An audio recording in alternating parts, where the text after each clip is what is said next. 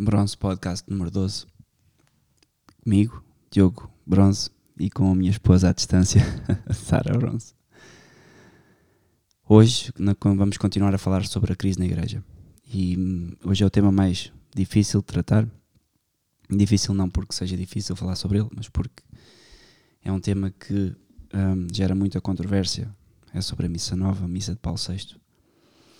É um tema muito extenso e eu não iria falar sobre ele na, na sua extensão total, porque tem muito para que se lhe diga e eu não sou um perito.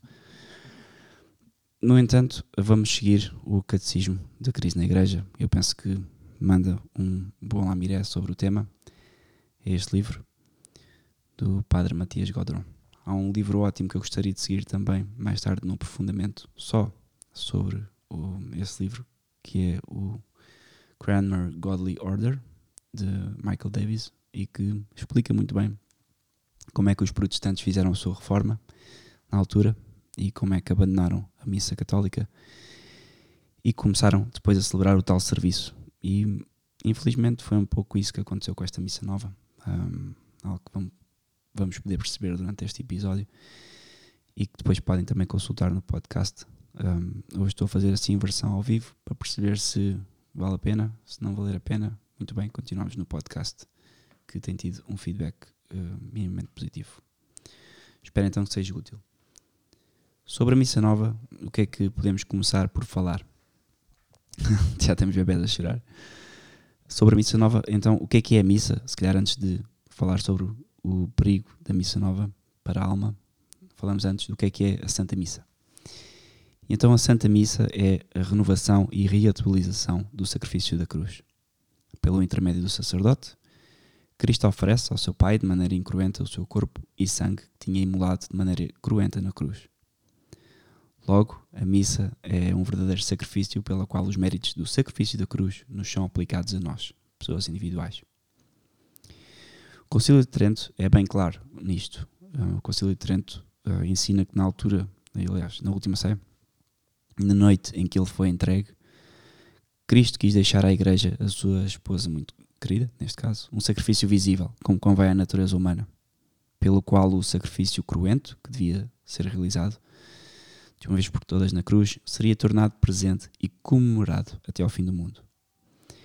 E a sua virtude salvadora aplicada para a remissão dos pecados que cometemos a cada dia. E por isso, Cristo ofereceu a Deus Pai o seu corpo e sangue debaixo das aparências do pão e vinho. Portanto, isto é o Concílio de Trento, a 22 edição, quem quiser consultar. E alguém pode perguntar aqui: uh, será certo que a missa constitui um, verdadeiramente um sacrifício no sentido próprio? E o Concílio de Trento, novamente, é formal. E porquê que eu estou a falar do Concílio de Trento? Porque é um concílio que ofereceu soluções bem concretas, ao contrário do Concílio Vaticano II, que já falámos nos episódios anteriores, explica um pouco as coisas, sem nunca aprofundar demasiado uh, nada, e, e, vai mandando assim vai escrevendo ou, ou, deixando indicações de coisas que podemos reinterpretar um pouco à nossa maneira. O Concílio de Trento não, deixava tudo muito certo. E o que o Concílio de Trento diz sobre a missa, e a missa sendo um sacrifício, é que aquele que diz que na missa não é oferecido a Deus um sacrifício verídico e verdadeiro, um, que seja anátema. E isto um, podem, podem, podem ir à procura, está no Concílio de Trento, no Canon 1. O mesmo concílio declara também que, por estas palavras, fazei isso em memória de mim, Cristo deu aos apóstolos o sacerdócio e o poder de fazer este sacrifício. Portanto, e a pessoa que age uh, na pessoa dos, dos, dos sacerdotes é Cristo. Portanto, qual é precisamente a relação entre o sacrifício da missa e o da cruz? O sacrifício da missa tem a mesma vítima, o mesmo sacerdote e as mesmas intenções que o da cruz.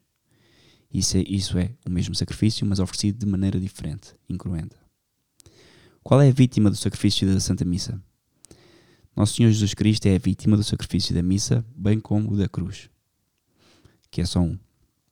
É ele que é essencialmente oferecido e não o pão e o vinho que deixam de existir após a consagração. Hoje há um pouco esta ideia, quando nesta missa nova, que eu próprio eu tinha quando frequentava, que os dons oferecemos pelos dons dos homens e oferecemos um, bom, já não lembro da linguagem própria, mas basicamente dá a entender que o trabalho dos homens é oferecido e posto ao serviço da comunidade e, e não é o que se passa ali. Portanto, outra pergunta: Nosso Senhor não estará presente inteiramente, um, tanto sobre as suas aparências de pão como de vinho? E a resposta é: Nosso Senhor Jesus Cristo, sendo hoje vivente, ressuscitado e glorioso, a presença do seu corpo ou do seu sangue acarreta também necessariamente a toda a sua pessoa: corpo, sangue, alma e divindade. O seu corpo e o seu sangue já não podem estar fisicamente separados. E, no entanto, em si, por causa do poder das palavras da consagração, é o corpo que está presente debaixo da aparência do pão e o sangue debaixo da aparência do vinho. O corpo e o sangue de Cristo estão, portanto, de alguma maneira bem separados pelo sacramento por causa da dupla consagração.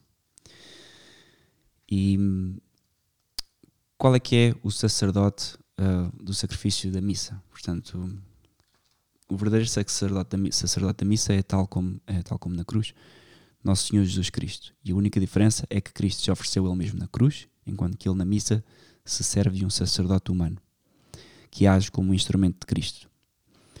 E aqui aproveito para ressalvar a estreita relação que há entre sacerdócio e missa nova. Daí eu não saber muito bem, quando quis falar sobre este tema, se falava primeiro do sacerdócio ou se falava primeiro da missa. Porque os dois estão ligados de uma maneira inseparável mas optei por falar agora da missa e depois, mais tarde, falaremos sobre uh, as diferenças de, de, do sacerdócio de há 50 ou 60 anos atrás, antes do concílio e de agora. Quais é que são então as intenções do sacrifício da missa? Tal como o sacrifício da cruz, o sacrifício da missa está oferecido por Nosso Senhor por quatro intenções.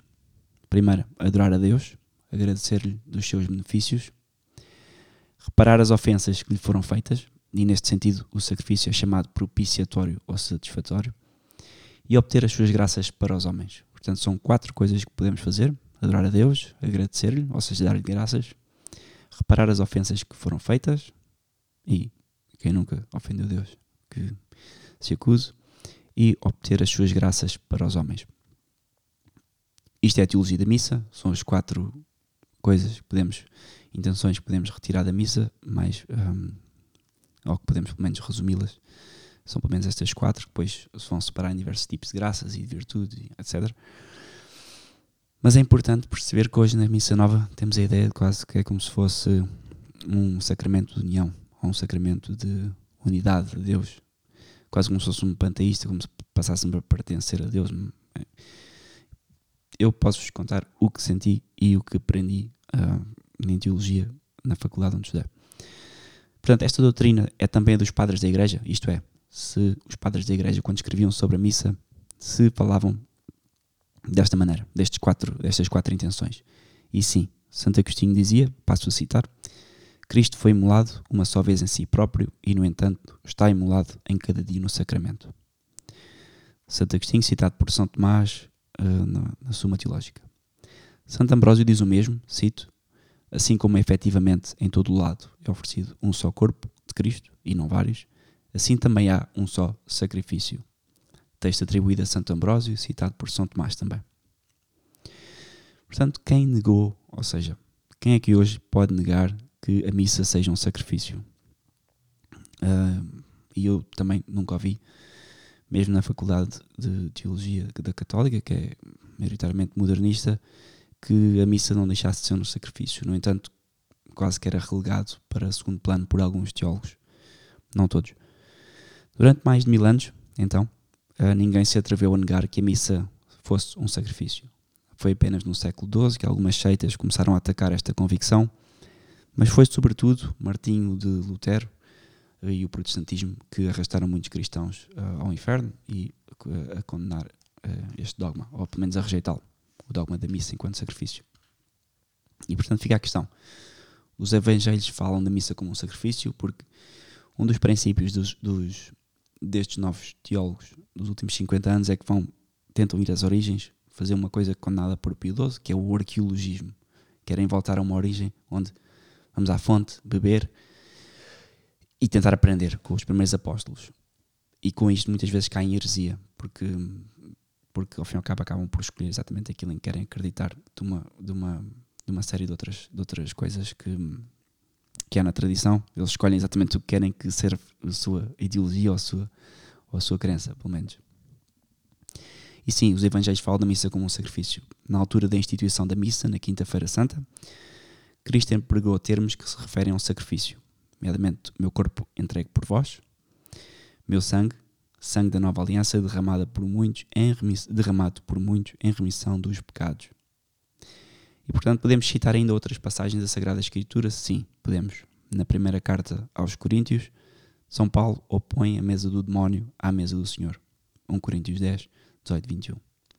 Como a expressão mesa dos demónios designa os sacrifícios pagãos oferecidos aos ídolos, a expressão mesa do Senhor designa, portanto, o sacrifício cristão. E a verdade é que mesmo os próprios judeus, sobre o altar, ofereciam os sacrifícios e uma das coisas que existe na missa católica é o altar. Assim também a carta aos Hebreus assevera, cito, temos um altar do qual não têm direito de comer aqueles que ficam ao serviço da tenda do culto judaico. Ora, um altar é constituído por definição, como eu estava a dizer, para oferecer o sacrifício. E o que dizia da missa aos primeiros padres da igreja? Podemos também perguntar, para além dos evangelhos.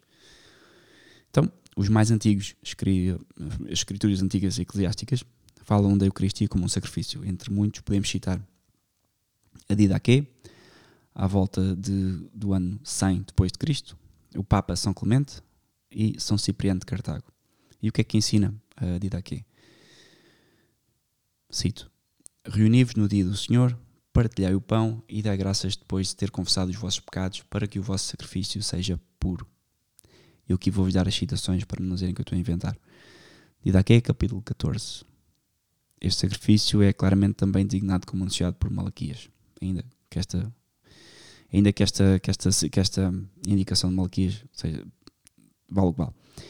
O que diz o Papa São Clemente, de Roma, Papa de 92 depois de Cristo até 101 Escreve: O Senhor prescreveu que os sacrifícios e ações litúrgicas sejam cumpridos em tempo e horas precisas.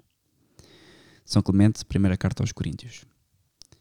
São Cipriano também, o que é que nos diz? São Cipriano de Cartago, 258 depois de Cristo, dedica a sua carta 63 ao sacrifício da missa.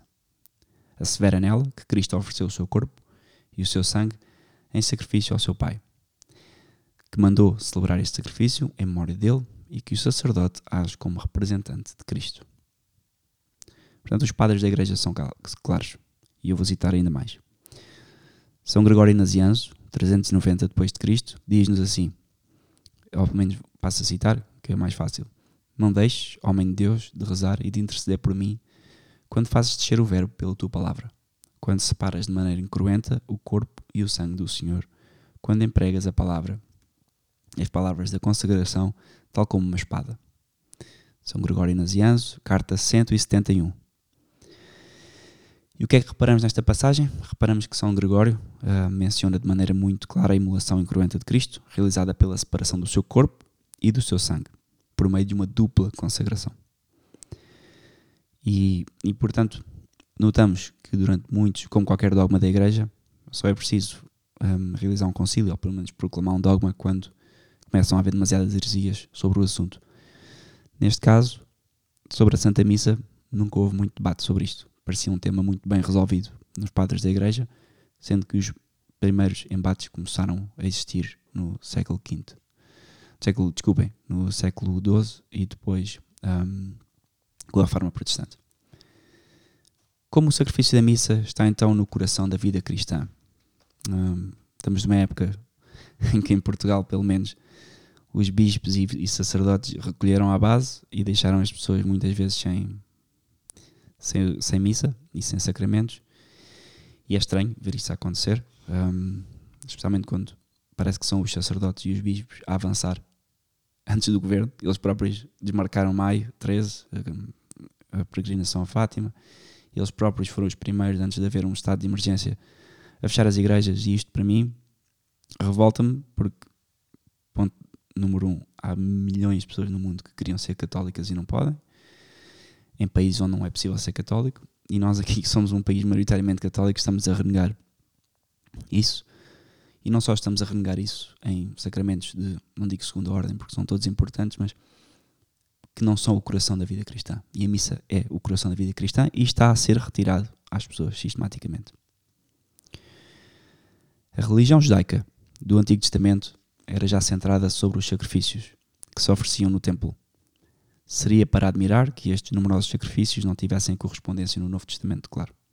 Deus não se contradiz, Deus não, não, não termina uma mensagem de repente e passa a transmitir outra. Há sempre uma evolução orgânica, uma evolução que, que, que é, neste caso, que basta ter havido uma encarnação de Cristo para que fosse uma evolução um pouco mais apressada, porque temos Deus revelado que nos indica o que, é, o que é que devemos fazer, mas de resto, Deus não se pode contradizer.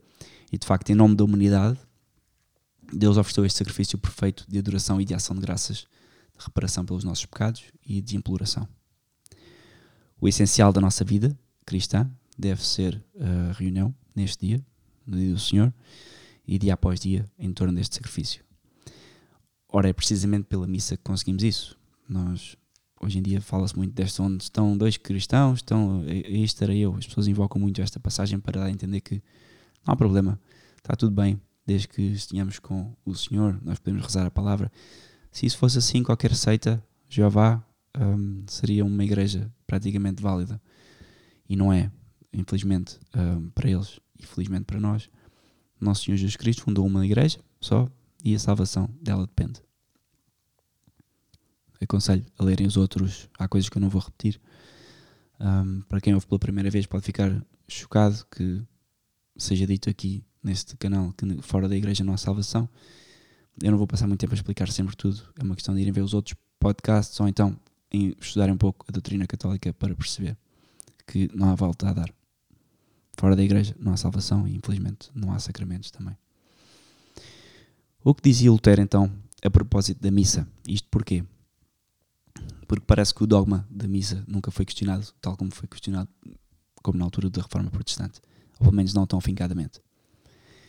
E eu acho que é interessante percebermos o que é que Lutero dizia sobre a missa, porque hoje quase que vemos o Papa Francisco e outros, outros católicos quase a beatificar Lutero, que foi essencial, foi uma pessoa que reformou a igreja, e não, não foi. Lutero era um herege, de primeira, uma pessoa que, infelizmente, para ele, se suicidou, longe da fé, com uma vida depravada, e uma pessoa que é impossível que esteja no céu. Não, obviamente que eu não posso dizer isso com toda a certeza, a misericórdia de Deus é que sabe, mas todos os indicadores não, não, não nos dizem isso. Isto olhando para a vida dos santos, claro, e comparando com dele. O que é que dizia Lutero então sobre a missa? Lutero anunciava claramente que queria destruir a missa para ferir o coração da Igreja Católica. Ele percebia que, ferindo a missa, conseguia atingir depois o sacerdócio e depois de atingir o sacerdócio, conseguia destruir tudo o resto. Os sacramentos, a hierarquia, etc. Por enquanto, hum, parece que ainda não estamos neste ponto, para quem olha desatentamente, e porque ainda temos uma vida católica pública, mas estamos num momento ideal para perceber que isso não será bem assim, se calhar daqui a uns tempos. Porque temos os nossos bispos, os filhos da, da reforma da, do Vaticana, por assim dizer, houve a reforma luterana e agora temos a reforma vaticana. Temos estes bispos que são aquilo que eu chamo os hippies da, da reforma, que continuam sistematicamente a abandonar os seus fiéis, sistematicamente a alterar a doutrina, sistematicamente a deixar, a, a abandonar as pessoas mais fiéis, mais não diria mais, mais católicos, mas as pessoas que tentam seguir a doutrina de Cristo sem mácula, sem, sem alterar, sem a diminuir, e vemos sempre um atentado e sempre uma perseguição a estas pessoas. E percebemos que isso está na linha do que Lutero fazia. E porquê? Porque a missa, derrubando a missa, conseguimos derrubar o resto. Lutero dizia, cito, quando a missa for derrubada, penso que teremos derrubado o papado. Porque é na missa que se assenta o papado inteiro, com os seus mosteiros, bispados, colégios, altares, ministros e a sua doutrina. E tudo vai desmoronar-se quando for destruída a Santa Missa, ou pelo menos a missa sacrílega e abominável. São as palavras dele. E quem quiser ir buscar citações, eu vou sempre indicá-las. Lutero, num livro Contra Henricum Regem Anglia, 1522. Portanto, um, o que é que é, portanto, a missa para Lutero? Para Lutero, a missa apenas é uma comemoração da paixão. A sua finalidade é de instruir os fiéis e fazer lembrar o sacrifício do Calvário. Lembrar, atenção. Para suscitar o ato interior de fé. Fala-se de um sacrifício e, se se fala, é unicamente no sentido do sacrifício de louvor ou de ação de graças sem valor redentor. Portanto, há aqui um entendimento de Lutero que é um entendimento muito um, atual. A missa como uma comemoração da paixão. Tanto que depois vamos analisar a própria a missa de Paulo VI faz um, uma narrativa da paixão que é um pouco assim, quase como se tivesse eh, não fosse intimativa, como se estivesse a acontecer como se fosse uma história do passado e com a qual não nos podemos identificar. O que Lutero recusa de maneira então absoluta na doutrina católica da missa? Lutero recusa absolutamente uh, a doutrina católica da missa, isto é, que a missa tenha o valor propiciatório ou satisfatório. Isso quer dizer que a missa aplica de maneira atual e eficaz às nossas almas os frutos do sacrifício da cruz e assim paga as dívidas que nós temos para com Deus por causa dos nossos pecados. Como sabemos, Lutero era uma pessoa que ele próprio escrevia, ser uma pessoa muito. Um, muitos escrúpulos, uma pessoa que, pelo visto, nunca estaria bem, devia sofrer muito com isso. E, obviamente, tudo que pode vir daí é que ele não acreditava que a missa fosse propiciatória, que não tivesse os benefícios que de facto tem. O problema não é da missa, o problema é dele. O que é que dizia precisamente Lutero? Cito novamente: A missa não é um sacrifício, não ou uma ação, ou nem sequer é uma ação de um sacrificador. Considerámo-la como um sacramento ou como um testamento. Atenção, palavra testamento. Chamámo-lo bênção, Eucaristia ou memória do Senhor. Isto é Lutero em Sermão do Primeiro Domingo do Advento. No... E, e, e é engraçado que ele continua: o Santo Sacramento não foi instituído para que se faça dele um sacrifício expiatório, mas para que sirva a despertar em nós a fé e de reconfortar as consciências. A missa não é um sacrifício oferecido para os outros, quer sejam vivos ou mortos, para apagar os pecados, mas uma comunhão em que o sacerdote e os fiéis recebem o sacramento, cada um por si. Ok? Eu parece que estou a ler aquilo que acontece na Missa Nova. Os fiéis e o, e o sacerdote recebem a comunhão cada um por si, tudo, ir lá buscar a mãozinha. Um, é, um, é um sacrifício, sim, mas atenção, que é para nos fazer lembrar que Cristo morreu por nós. E é tudo muito sentimentalismo, muito sentimentalista. E portanto, Lutero continua: é um erro manifesto e ímpio de oferecer ou de aplicar a missa pelos pecados em qualidade de satisfação ou em favor dos defuntos. Coisa que para os católicos é completamente normal. Quais são, portanto, as consequências litúrgicas destes erros do Lutero? Um, qual é o problema? Pensar assim. Da missa como apenas uma, uma cerimónia onde recordamos o passado e onde e que, está, e que está feita para instilar alguma fé. Para Lutero, a liturgia da palavra deve ter em primeiro lugar, uh, deve, estar, deve estar em primeiro lugar. Porquê? Porque é isso mesmo. É uma, ele, ele, pensa que a missa é isso, é formação, é transmissão da fé. E a comunhão em segundo. Altera aqui a ordem da importância da missa. Modificando paulatinamente os ritos e cerimónias tradicionais da missa, Lutero quis incitar pouco a pouco os fiéis a mudar de fé, mas aconselhou a não se agir demasiado rápido nisto. E ele diz: para atingir os seus objetivos com segurança e felicidade, é necessário conservar algumas cerimónias da antiga missa. Para os fracos que poderiam ficar escandalizados pela mudança demasiado frontal. Quando Lutero começa a alterar a missa para torná-la um serviço protestante, sem qualquer benefício, o que ele começa por fazer, e começa também por eh, indicar isso aos seus pastores, é não mudem a missa demasiado rápido. Vão progredindo nas mudanças. E portanto os protestantes impuseram voluntariamente a sua nova crença de maneira enganadora, um, tal como hoje, na missa nova, modificando pouco a pouco a liturgia. Os anglicanos, sobretudo, adotaram uma estratégia uh, bem enganadora nesse sentido. E quem diz isto, um, temos aqui, volta a chamar a atenção para o livro A Reforma Litúrgica Anglicana, de Michael Davis, ou então o Prayer Book, de, que também é escrito por ele, que faz uma quase um match de, de, de, de igualdade entre o Nova Missa de Paulo VI e o, o Prayer, Book, Prayer Book de Cranmer, que era um bispo um, protestante, e hoje as missas são praticamente iguais. Se vocês forem ver, o, o, essa missa, a missa nova de Paulo VI é praticamente igual à missa de Cranmer. Um, mas sim, o Lutero tinha dito isto de maneira muito clara. Cito outra vez, o sacerdote pode muito bem arranjar as coisas de maneira que o povo ignore sempre a mudança operada e possa assistir à missa sem encontrar nada para, nada para ficar escandalizado. a maior parte das pessoas que hoje em dia vê uma missa nova não fica escandalizada. Por dois motivos. Ponto número um, porque não, na maioria delas, pelo menos ainda, e já não sei, não acontecem muitas palhaçadas, as pessoas não ficam escandalizadas. Mesmo as que ficam escandalizadas, que já acontece, onde o sacerdote inventa, onde o sacerdote está vestido de palhaço, já as pessoas só acham que é uma missa porque nunca viram uma verdadeira missa tradicional católica. E, e, estes dois motivos levam a que muitas pessoas permaneçam na ignorância. E até, aliás, achem que esta conversa que eu estou a ter é surreal. Mas nada como ir ler e investigar. Quais são então as mudanças que Lutero introduziu na liturgia? Lutero atacou especialmente o ofertório, que fez desaparecer, e o cânon, que modificou consideravelmente. Conservou o quadro geral da missa, mas apagou habilidosamente o essencial. No Natal de 1521, o culto luterano eh, já tinha mudado bastante e apresenta-se assim, desta forma. Confiture, isto quase que já não existe hoje em dia. Confiture, introito, Kyrie, Glória, Epístola, Evangelho, Pregação, sem ofertório, com o Sanctus, relato em voz alta e em língua vernacular das instituições da Santa Ceia, comunhão com as duas espécies do pão e do vinho, sem necessidade de uma confissão prévia. O Agnus Dei, Benedicamus Domino, o latim paulatinamente desaparece.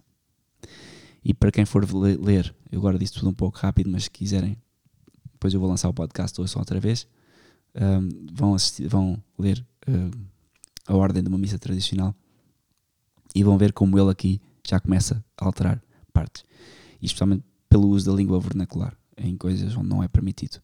Por alguma coisa a língua da igreja é o latim e sempre foi o latim, desde que a igreja, aliás, e, e se deixasse que ser o latim tinha que ser uma coisa muito bem muito orgânica e, e, e, definida, não como foi hoje, que foi completamente um assalto ao latim, língua da igreja.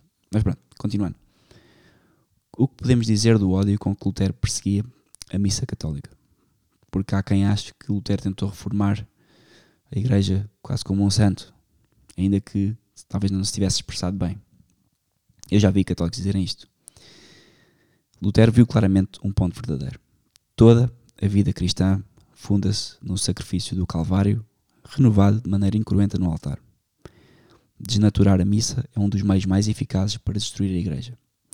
E vários autores católicos notaram que isso seria a obra do Anticristo. Portanto, alguns desses autores, eu posso citar, temos Santo Afonso de Ligório, que adverte, cito, a missa é o que existe de mais lindo e de melhor na Igreja.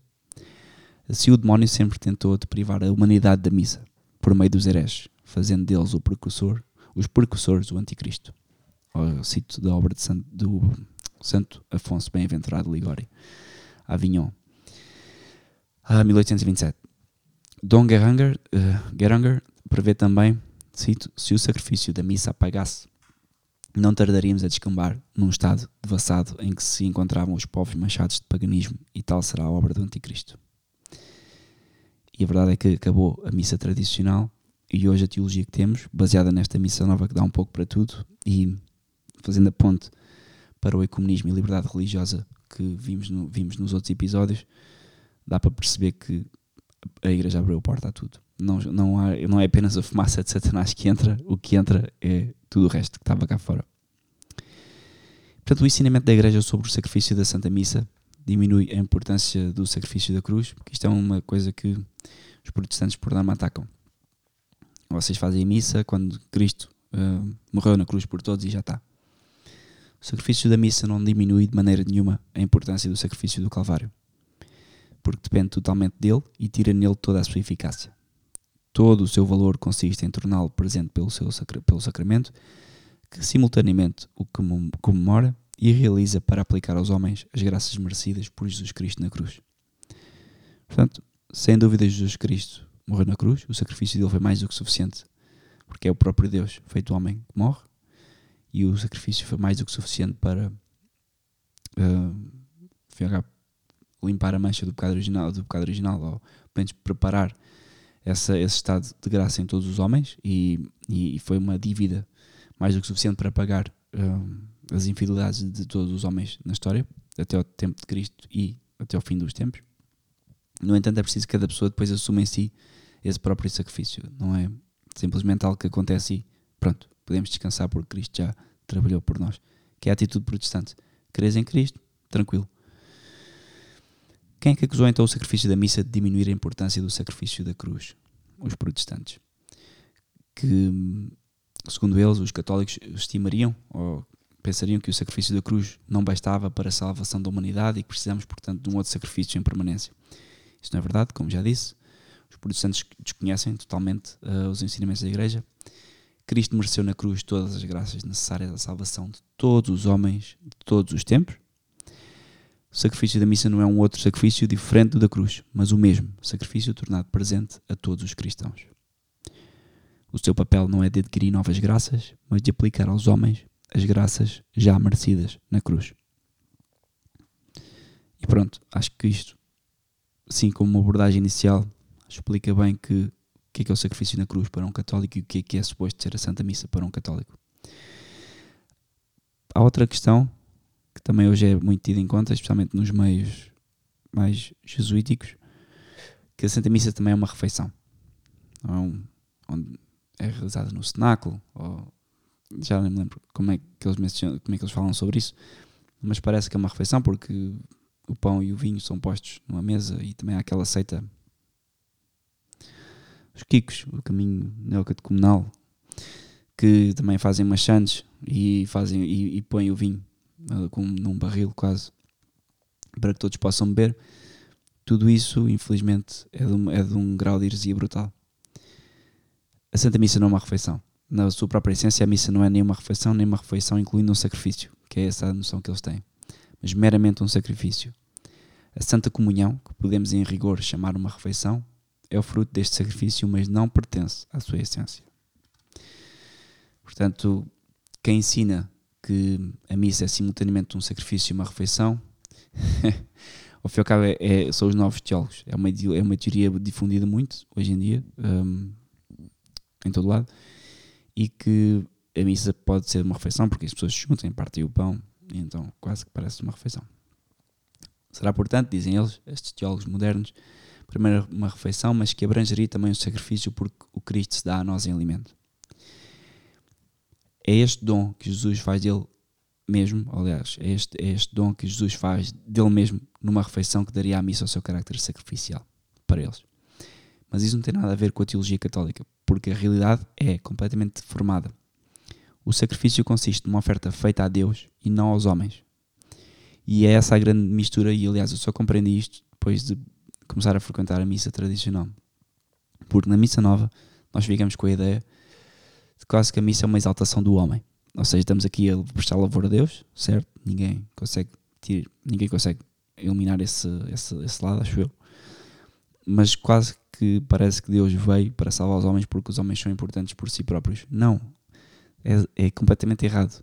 Deus não precisa dos homens para nada.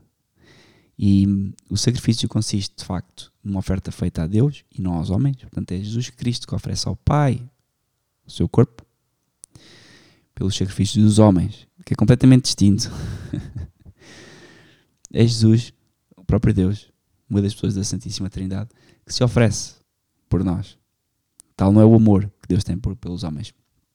Não é Jesus Cristo que se oferece pelos homens, uh, ao contrário, a oferta é feita a Deus Pai e nós somos o, o ao fim e ao cabo quem podemos beneficiar com isso.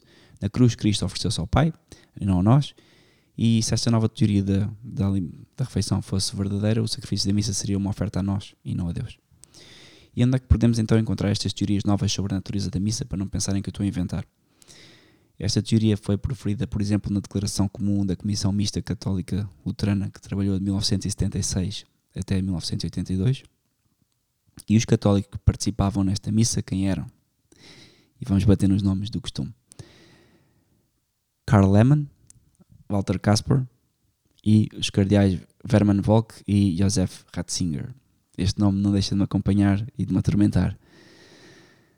O que diz a Declaração Católica Luterana? Então, esta declaração católica luterana com o, também composta pelo padre, na altura não sei se era, já era cardeal, Ratzinger, que é conservador, supostamente, alguns pensam, afirma o seguinte: o sinal sensível, estou a citar, e depois já vos digo de onde. O sinal sensível da oferta de Jesus Cristo na celebração da Eucaristia é o da nossa incorporação neste sacrifício. é a refeição. Isso significa que na realização da refeição, o sacrifício que faz Jesus Cristo dele mesmo é tornado presente e realizado. É por isso que a distinção tradicional que se tornou habitual apenas depois do Concílio de Trento, segundo a qual se distingue na Eucaristia de um lado o sacramento e de outro o sacrifício, já não pode ser conservada na teologia, porque ela falsifica a estrutura fundamental. É no facto de se oferecer um alimento que o sacrifício de Jesus Cristo encontra a sua expressão ao nível litúrgico. Portanto, isto dá vontade de mandar os livros que tenho ali do Papa Bento XVI para o lixo. E não foram ainda por milagre, mas, mas a verdade é essa. Estou a citar onde? Lemon, uh, Lemon Slink. Vou ler alemão. Das Opfer Jesu Christi und seiner Gegenwart in der Kirche. Uh, 983, página 223 desta edição, da Herder. Claro que pesquisem, por favor, o nome, sem, sem ligar a este alemão. E portanto, o que eles dizem é, é a interpretação da missa do Concílio de Trento não é mais válida. Isto é, isto é herético dizer isto, porque não se pode simplesmente. Uma coisa é mudarmos coisas da mudarmos coisas que têm a ver com o governo da igreja, como por exemplo alterarmos certas. Vamos imaginar que agora o Papa decidia mudar a forma como uh, o consistório de cardeais reúne, por exemplo, e a forma como é votado o, o próximo Papa. Isso tem a ver com o governo da igreja, é perfeitamente lícito de ser mudado. Um dogma não pode ser mudado. A igreja não, não, não muda dogmas e nem, nem um Papa, nem, nem ninguém pode mudar um dogma, simplesmente. E isto leva-nos a outra questão que é porque é que a missa de Trento, porque é que a missa que foi codificada em Trento, que não nasce em Trento, isso é um dos erros que ensinam na Faculdade de Teologia, é que as missas nascem uh, naquela altura e nascem um, a partir daquele momento, quase a missa. A missa tridentina aconteceu ali. Naquele, naquele, na, não havia a missa, a missa era muito diferente e foi codificada daquela maneira. Sim, foi codificada por causa dos protestantes, no entanto, aquela missa, quem a for estudar, e por acaso é uma pena não ter aqui isso, eu vou falar um pouco por alto da missa nova, não vou falar da missa tradicional, mas seria bom fazer um episódio só sobre a missa tradicional e, e fundamentá-la. Porque é uma missa que, pelo menos, já desde o século V que vem a ser celebrada daquela maneira e codificada de maneira a não haver um, nenhum regabof litúrgico. Mas seja como for, a missa tridentina não é celebrada porquê? Um, podemos pensar que foi abrogada, foi cancelada. Havia muita gente e aliás, na Diocese de Lisboa ainda, ainda fazem isso. Qualquer sacerdote da Diocese de Lisboa, aliás, em Portugal inteiro, que queira celebrar esta missa, e é perfeitamente passível de a celebrar se quiser, não tem que perguntar a ninguém.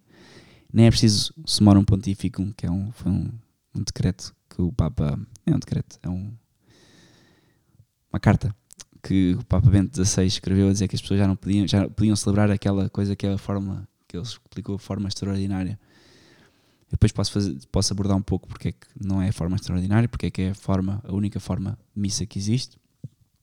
Aliás, há a missa nova, mas que não é bem uma missa católica. E é engraçado que eles passam a ideia de que a missa foi cancelada ou proibida, quando não foi. Qualquer sacerdote pode celebrá-la se quiser, como quiser, às horas que quiser, sem pedir justificação nenhuma ao bispo.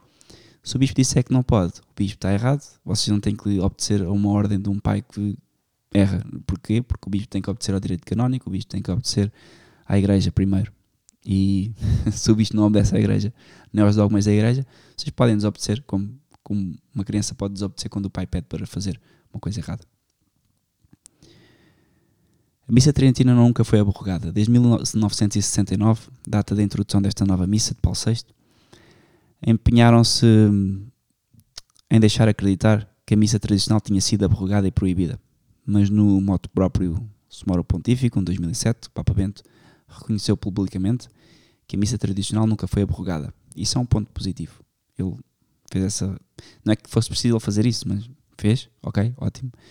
Todos aqueles que foram acusados de desobedecer e perseguidos durante perto de 40 anos por causa desta fidelidade a essa missa, logo sofreram uma perseguição injusta.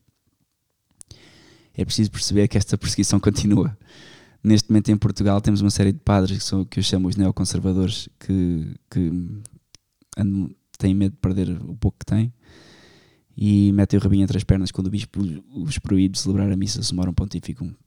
Posso dizer que vocês não deviam fazer isso? O que deviam fazer era celebrar a missa que vocês querem celebrar, nomeadamente a missa católica acima de todas as outras que hum, como vamos poder ver, podem ser prejudiciais à vossa fé e certamente são prejudiciais à fé dos vossos fiéis, como vocês veem pelo estado das vossas paróquias. Vazias, com velhotes, os católicos já não têm filhos, os católicos já não têm presença social, e se vocês quiserem continuar a entregar esses frutos, muito bem. Se quiserem ser corajosos e lutar e perder todas as vossas glórias humanas e, e lutar pela missa tradicional, façam-no. Porque é, é aquilo que vos é pedido. Tal como nos a nós, pais, família, nos é pedido que tenhamos filhos sem parar. a missa tradicional podia então ser abolida, perguntamos. Dificilmente, porque a Igreja sempre respeitou os ritos antigos multisseculares. Uma vez que tentar proibi-los um, seria uma coisa completamente contrária àquilo que tinha acontecido. Demais, São Pio V, promulgando o missal tridentino pela bula, bula Quoprimum Tempora, no dia 14 de julho de 1570, concedeu um privilégio perpétuo, segundo o qual nenhum sacerdote poderia ser proibido de ser fiel a este rito para celebrar a missa. Seja, perpétuo. Vocês agarram na bula. Se o vosso bispo não vos deixa celebrar o que é que seja, vocês agarram na bula e mostram ao bispo. Se ele vos tirar a paróquia e vos puser no fim do mundo, bom, estão a sofrer por Cristo.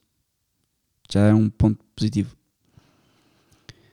Então, as decisões da bula com o primo de São Pio V não foram abolidas pela Constituição Apostólica, Missale Romano de Paulo VI, promulgando a nova missa.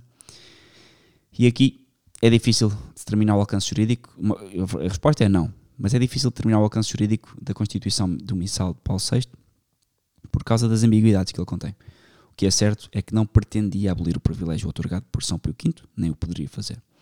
Os defensores da missa tradicional perceberam isto, disseram-no, uh, mas os bispos e até o Papa Paulo VI tentaram fazer acreditar que esta nova missa era obrigatória.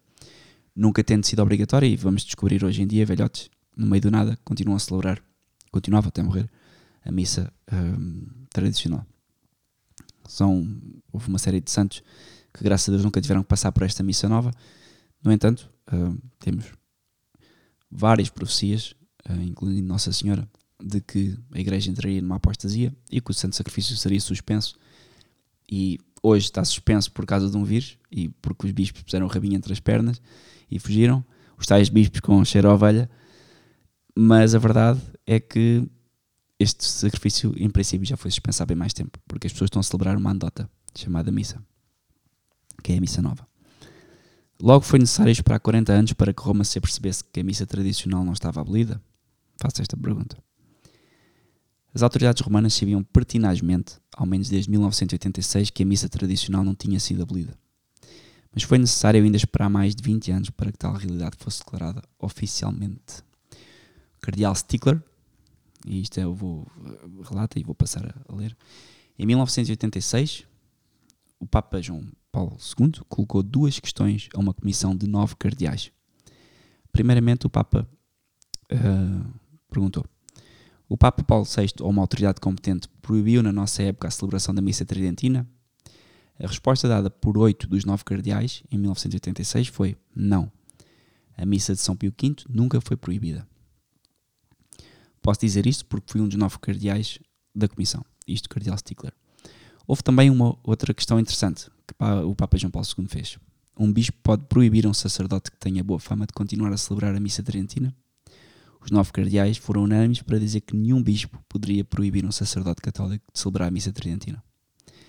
Não há interdição oficial e creio que o Papa nunca fulminaria uma interdição, justamente por causa das palavras de São Pio V, o que disse esta missa que valeria perpetuamente. Portanto, isto que eu estou a ler é o cardeal Afonso Stickler em Latin Mass Magazine, 5 de maio uh, de 1995. Portanto, quem é que tem medo de celebrar uh, a missa tridentina? Só há dois tipos de homens com medo de celebrar a missa tridentina. Um, quem não o conhece, ou quem não conhece a missa tridentina. Dois, só quem está de muita má fé e tem medo de perder o pouco que o bispo ou o patriarcado ou a vossa diocese vos pode oferecer. Aquilo que vocês podem receber de qualquer bispo ou de qualquer pessoa é zero comparado com aquilo que Cristo vos pode dar por celebrarem a missa tradicional católica. A escolha é vossa. O novo rito da missa, então, será uma, uma expressão adequada do ensino católico sobre o sacrifício da missa? Um, segundo o julgamento do cardeal Ottaviani e Bassi, O novo rito da missa, promulgado em 1969, afasta-se de maneira, e cito, impressionante no conjunto, totalmente, bem como nos pormenores da teologia católica da Santa Missa. Isto é uma citação do cardeal Ottaviani Bacci, que depois até fizeram um, um, exame crítico sobre a nova missa e uh, compilaram uma série de coisas, uh, uma série de razões para não frequentar. Todas as mudanças tentam omitir o sacrifício propiciatório para se aproximarem da ceia protestante. Isto ninguém pode negar. Como é que concretamente esta missa nova de Paulo VI se aproxima da ceia protestante? Simples. As mudanças mais graves são aquelas que tocaram o ofertório e o cânon, que já vamos ler. Podemos dizer então que as reclamações de Lutero, que pedia a abolição do ofertório e do cânon, são atualmente substancialmente satisfeitas no novo Ordo Missa. E o que é que dizia Lutero do ofertório? Lutero afirmava esta abominação, que se chama ofertório, é daí que quase tudo ressoa e se repercute como sacrifício. Lutero em forma missa et communiones, 1523. E porquê é que Lutero odiava tanto o ofertório da missa? O antigo ofertório exprime claramente que a missão sacrifício de propiciação, de propiciação desculpem, pelos nossos pecados. O sacerdote reza isto, que eu vou ler.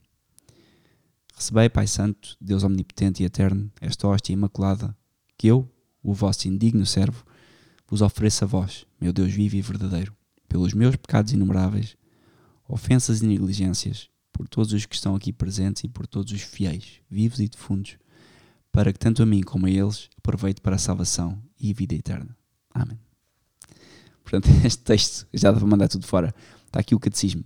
Leiam o ofertório no que se tornou então este novo ofertório da nova missa.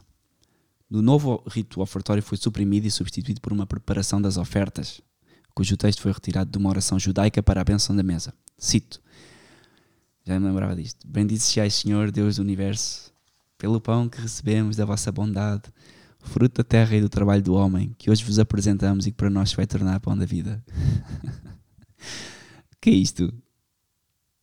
Eu não, já não, já não me lembrava disto. Isto é completamente surreal. O que podemos então reparar nesta nova oração? Além do tom naturalista, que não faz alusão às verdades sobrenaturais reveladas por Deus, notamos que esta oração se afasta totalmente das ideias de sacrifício e de propiciação.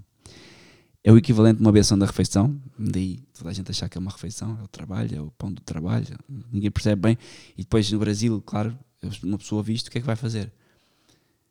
Vai buscar um kit de picanha e leva para o altar. Vai buscar um bolo, vai buscar um pão, vai buscar um papo seco, leva tudo para o altar, comem tudo, fazem logo ali o churrasco.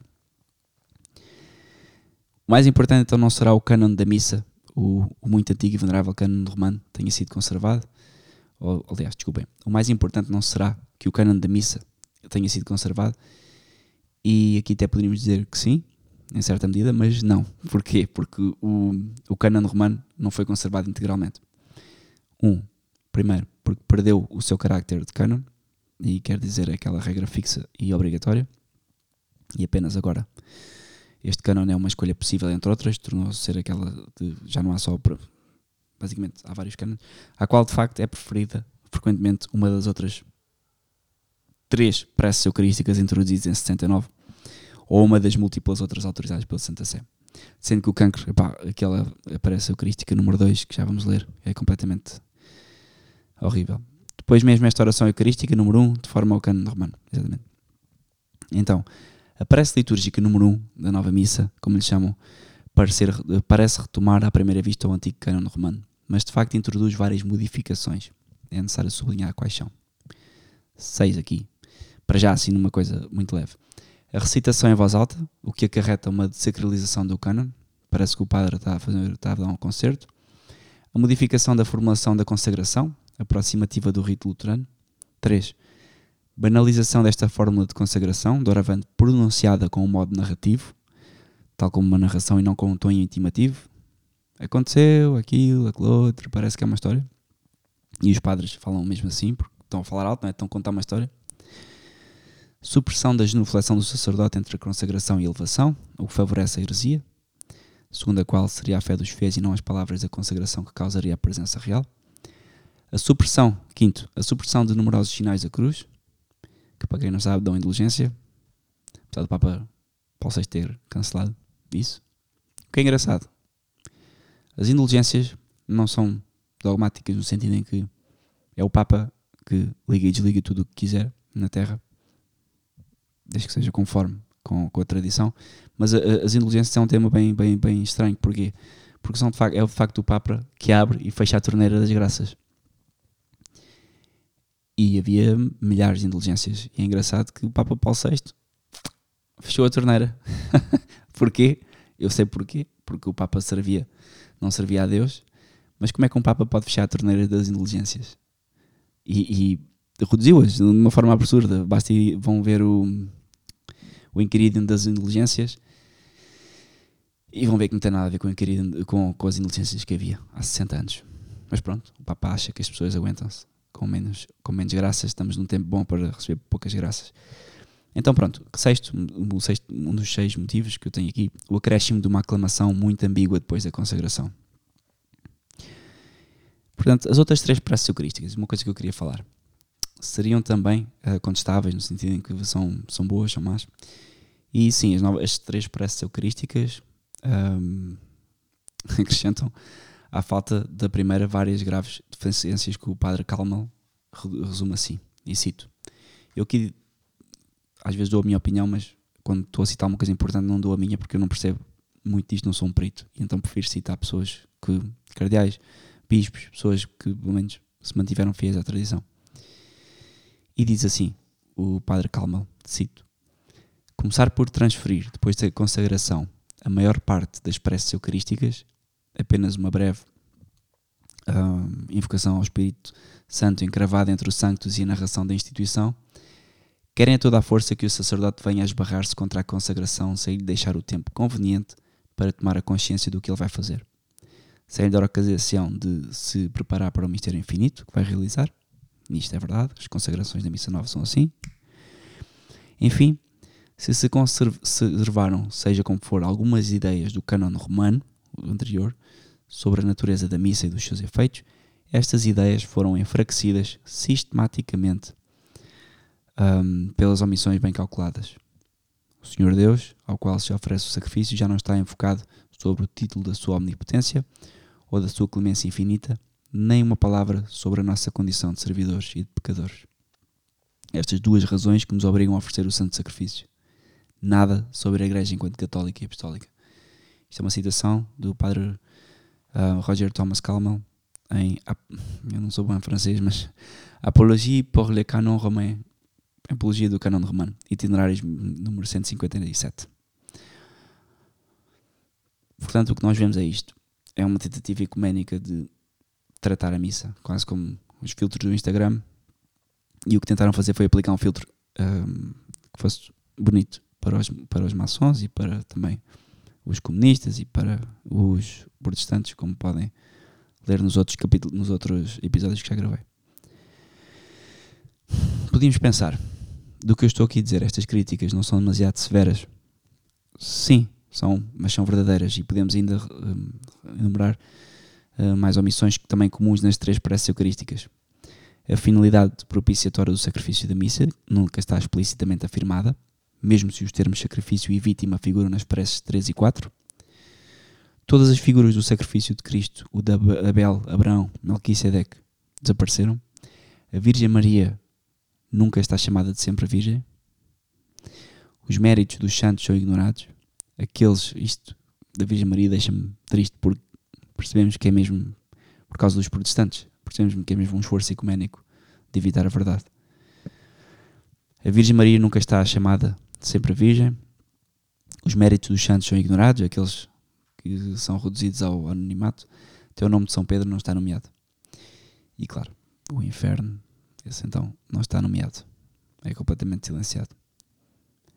E há aquela noção também, para quem possa pensar que a prece eucarística uh, número 2 é bastante antiga e, e, remete às origens. A prece eucarística número 2 uh, ah, merece efetivamente uma menção especial porque pode, como já foi dito, ser emprego ou empregada com toda a tranquilidade de consciência por um sacerdote que já não acredita na transubstanciação nem no carácter sacrificial da missa. Esta prece eucarística pode muito bem servir para a celebração de um ministro protestante. E aqui eu estou a citar o cardeal Ottaviani Bacchi num exame crítico que eles fizeram à missa de Paulo VI. Um, a noção de sacrifício apenas aparece uma só vez. No entanto, esta prece é a mais utilizada porque passa por muito antiga e venerável e, sobretudo, porque é a mais breve dos quatro, claro. E é verdade, quem vai a uma missa nova, eu já não vou, felizmente, mas quando ia, era muito isto. Era muito em torno da, missa, de, de, de prece eucarística número 2. E portanto, fazemos esta pergunta: estas preces eucarísticas número 2 não seria o cânon de Santo Hipólito do terceiro século? Pretendem que essa prece seja o antigo cânon de Santo Hipólito, mas há aqui umas ressalvas. 1. Um, apenas seria uma forma diminuída deste cânon, isto é, a passagem afirmando que o Cristo se entregou voluntariamente aos sofrimentos para destruir a morte, quebrar os laços do demónio, lançar aos pés e pisar o inferno e iluminar os justos, foi, por exemplo, suprimida. E isto que o diz é Hipólito de Roma, o próprio Hipólito, da tradução apostólica, texto latino e introdução às notas de Dom Boté. Ponto 2. Este, este canon esquece de dizer que Hipólito foi o segundo antipapa e que não está nada certo que a sua liturgia fosse celebrada na Igreja Católica por inteiro. 3. Este Hipólito não seria, no entanto, santo. O padre Roguet, que não pode ser suspeito de hostilidade ao novo rito da missa, portanto, é uma pessoa que gostava da missa nova, cita. Cito: Hipólito não dá o seu texto como um cânon, quer dizer como uma fórmula fixa e obrigatória, mas antes como um modelo para improvisar. O seu texto, portanto, nunca foi sem dúvida pronunciado tal e qual. Enfim, ele era uma pessoa bem reacionária e oposta à hierarquia romana, ao ponto de se apresentar como antipapa. O que redimiu pelo martírio. Menos mal. Estará no céu certamente e é muito possível que ele tenha eh, apresentado a sua anáfora contra a prece empregada então em Roma. Isto é, novamente, o padre Aimon-Marie Roguet, OP, de um livro que ele escreveu, francês outra vez, Pourquoi le canon de la messe en français? Que ele supostamente deveria ser uh, fã, mas no entanto ele aqui acaba por dizer, não há indicação que fosse lida tal e qual assim. Portanto, todas estas deficiências da nova missa serão, estão como que imbuídas de um, de um espírito conjunto, ou seja, nós percebemos que nesta missa nova de Paulo VI há um espírito conjunto que afasta a doutrina católica. E o faz um, porque é portador de um espírito novo, ou seja, o principal autor desta missa, Aníbal Bunhinho, um, não digo declarado maçom, mas descoberto maçom, declarou mesmo isto que eu vou dizer. A imagem da liturgia dada pelo concílio é totalmente diferente do que era antes. Aníbal Bunhin, 1967. Portanto, como é que uma pessoa que escreve ou que ajuda a compor e é o responsável por compor esta missa diz isto assim? Dá que pensar. Que a trilogia da missa agora mudou. Como é que podemos então resumir o espírito que inspirou Bonini e esta nova missa? Um, como é que nós podemos desenhar o espírito de que eles estavam imbuídos?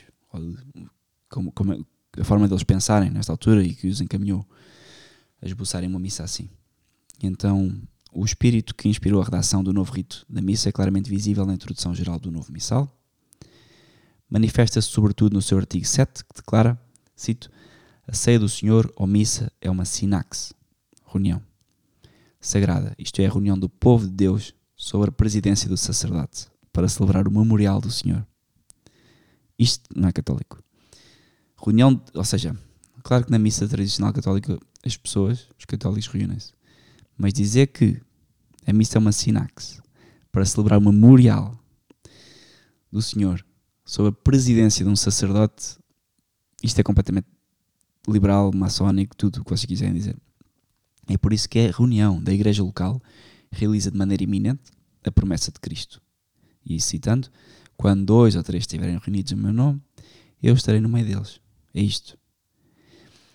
Se querem ver uma, um, uma melhor definição do espírito que eles próprios, está no artigo uh, sétimo do, da introdução geral ao novo missal. E isto é surreal. Uh, quem quiser interpretar e tenha o mínimo conhecimento de, do que aconteceu nos últimos 60 anos, na revolução da igreja, vai perceber estes sinais. Nota-se então que neste artigo 7 uh, que a descrição deste artigo fez da missa, que, fez, que a descrição que este artigo fez da missa não é nada católica e que poderia muito bem aplicar-se à ceia protestante Se tomamos este artigo como uma definição, deve até ser considerada como herética, porque inverte a ordem das, das coisas e, e põe-nas de forma que nunca foram lidas na Igreja. Em que é que este artigo 7 então se opõe um, ao ensinamento da Igreja, ao ensinamento católico? Um, bom, opõe-se a três coisas principais e, e ligas com liga a ceia católica à ceia protestante, a ceia católica, liga a missa católica à ceia protestante, três formas.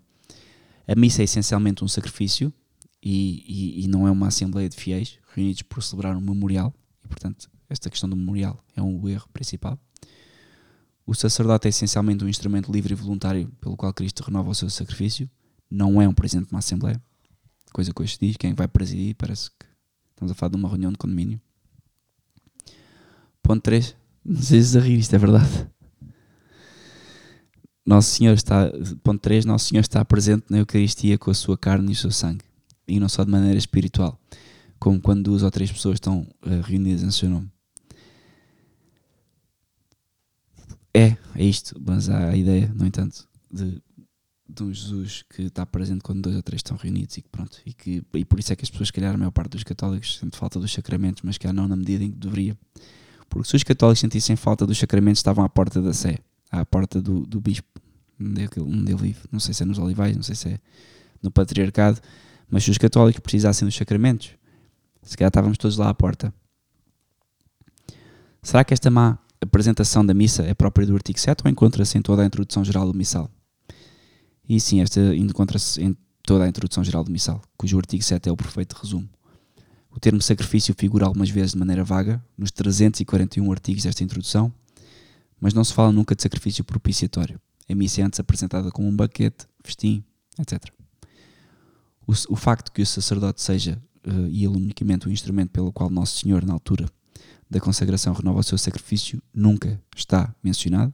E atenção, Pio XII, Papa Pio XII, ensina muito claramente que, cito, a emulação incruenta pelo meio da qual, depois das palavras da consagração, Cristo é tornado presente em estado de vítima, está realizada pelo único sacerdote que representa os fiéis, Mediator Dei. Ora, a introdução geral afirma que o sacerdote na missa exprime-se tanto em nome dos fiéis quanto em seu próprio nome, mas omite dizer que no momento essencial da consagração ele é o representante de Cristo único. Isto não está presente nesta descrição da nova missa. E por último, a expressão presença real está igualmente ausente. Menciona-se a presença de Cristo na Eucaristia, mas da mesma maneira que se fala de presença de Cristo na Sagrada Escritura. É protestante.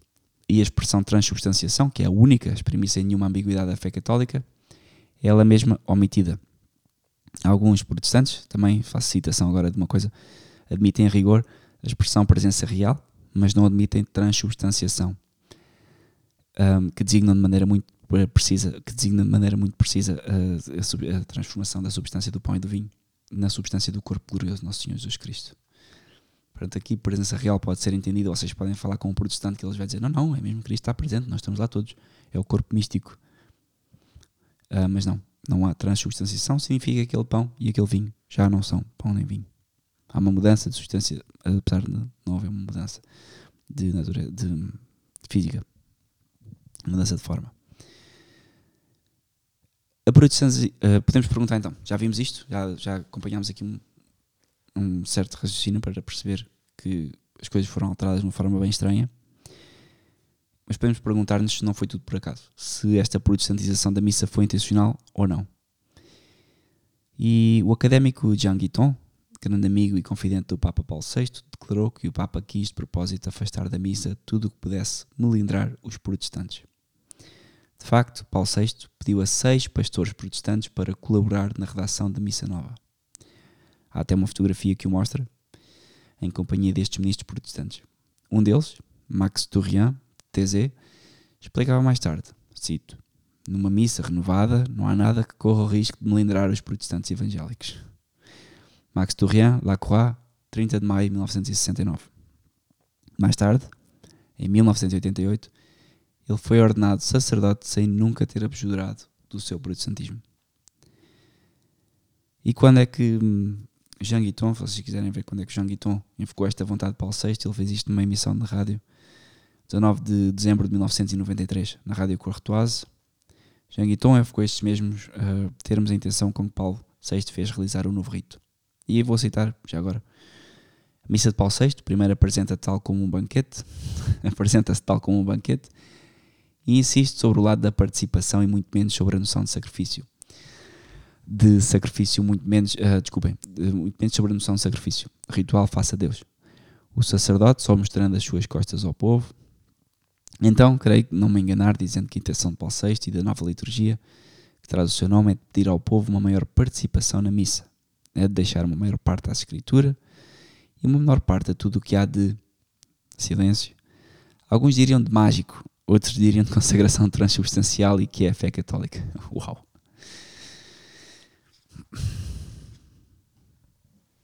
Enfim. Temos outros testemunhos então da orientação ecuménica da nova liturgia? Temos. O principal autor da reforma litúrgica foi, como já disse, Monsenhor Boninho, morreu em 82. Ele nunca escondeu as suas intenções ecuménicas e faço sempre a ponte para os episódios anteriores onde eu falo sobre o problema do ecumenismo. Aliás, até confessou de maneira significativa em 1965, numa frase impressionante, que merece ser lida duas vezes. A frase é esta: A Igreja foi guiada pelo amor das almas e o desejo de tudo fazer para facilitar aos nossos irmãos separados o caminho da união, afastando toda a pedra que poderia constituir nem que fosse uma sombra de risco, de embate ou de desagrado. Aníbal Bugnini, comenta as modificações incorporadas na liturgia de sexta-feira, 1965. E continua, lemos de novo, afasta toda a pedra. Ponto 1, um, que poderia constituir ao condicional, nem uma sombra, termo que ele utilizou, risco e desagrado. Ou seja, ele removeu tudo aquilo que pudesse ser um empecilho aos protestantes de a celebrar. E que mudanças é que foram estas? Já falámos de algumas, mas vamos falar de outras. A nova liturgia modificou ou expurgou os textos que falavam de maneira demasiado clara do inferno ou do diabo, dias ira da missa dos defuntos saiu, as colectas número 17, do décimo, desculpem, a coleta do 17 domingo depois de Pentecostes, de São Nicolau, de São Camilo de Lelis, etc. Do pecado original, a coleta de Cristo Rei, da penitência, a coleta de São Raimundo de Penafort, de São Jean-Marie Vianney, para Gutiérrez, da quinta-feira depois das cinzas, do desprezo para com as coisas da terra, coleta de São Francisco de Assis, pós-comunhão pós -comunhão do segundo domingo de Advento, a secreta do terceiro domingo depois da Páscoa, e vou, isto continua. Por aí fora, a coleta de São Pio V, portanto, todas estas coisas foram removidas. Uh, e estas supressões seriam mais severas ainda. Não, de, por, foram severas porquê? Porque aos poucos nós notamos que fizeram como fez Lutero. Removeram uma coisinha aqui, removeram uma coisinha ali, e aos poucos foram acabando com, com, com a teologia católica. Paulo VI declarava, neste mesmo ano de 1969, e vou passar a citar, a partir do, a partir do concílio, propagou-se na Igreja uma onda de serenidade e de otimismo, um cristianismo estimulante e positivo, amigo da vida, amigo da vida, dos valores da terra, uma intenção de tornar o cristianismo aceitável e amável, indulgente e aberto desembaraçado de todo o rigorismo da Idade Média, de toda a interpretação pessimista dos homens e dos seus costumes. Paulo VI, no, em 1969. Impressionante. Portanto, fazendo a ponte, nós começamos a perceber aqui que a Igreja abre as portas à liberdade religiosa, abre as portas ao ecumenismo, abre as portas um, a uma missa e a, e a sacramentos que são liberais na sua essência, o que nos leva a concluir que houve uma infiltração direta maçónica nisto, nisto tudo. E digo isso porque em 1975 o grande arquiteto da nova missa, o tal Aníbal Bugnini, foi denunciado ao Papa Paulo VI como maçom. O eclesiástico que o acusava assim fornecia provas e ameaçava de tornar a coisa pública. Isto são coisas que diz que disse, mas a verdade é que Paulo VI tomou a coisa a sério e para evitar o escândalo, mandou o bom senhor Bonini nas suas funções como secretário para a congregação, congregação do culto divino, antes de o nomear pronúncio em Tierão. E estamos em 1976.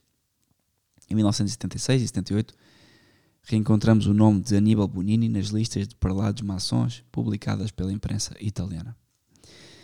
Esta lista foi publicada um, em Panorama, número 538, 10 de agosto de 1976, depois do Observatório Político de Minio Picarelli. Um,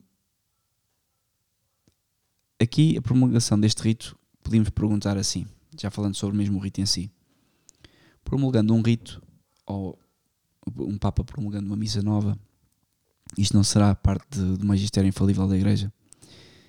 E afirma-se de facto às vezes que a promulgação de um novo rito ou a publicação de uma lei universal, por exemplo, de uma lei litúrgica, cairia automaticamente sob a infalibilidade da Igreja, de maneira que nela nada de falso poderia se encontrar ou nada de nocivo.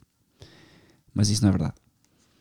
Trata-se da liturgia tal como de, do ensinamento do Papa.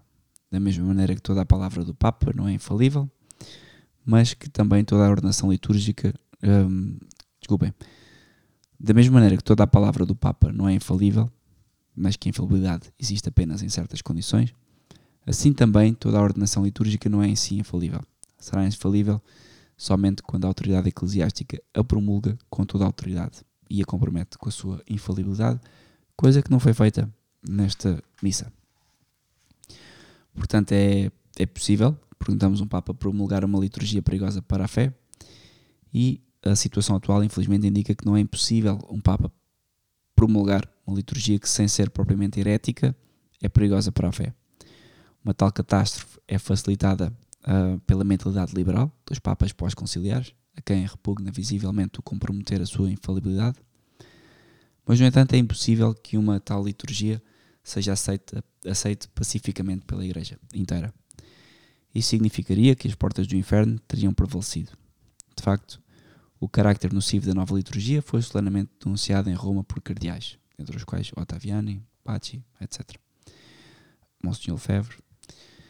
Podemos estar certos então de que esta nova liturgia não uh, comprometeu a infalibilidade papal e, no que respeita à missa nova, tal não se pôs, porque nem as rúbricas, nem o texto, em nada há uma, uma, uma proclamação de infalibilidade.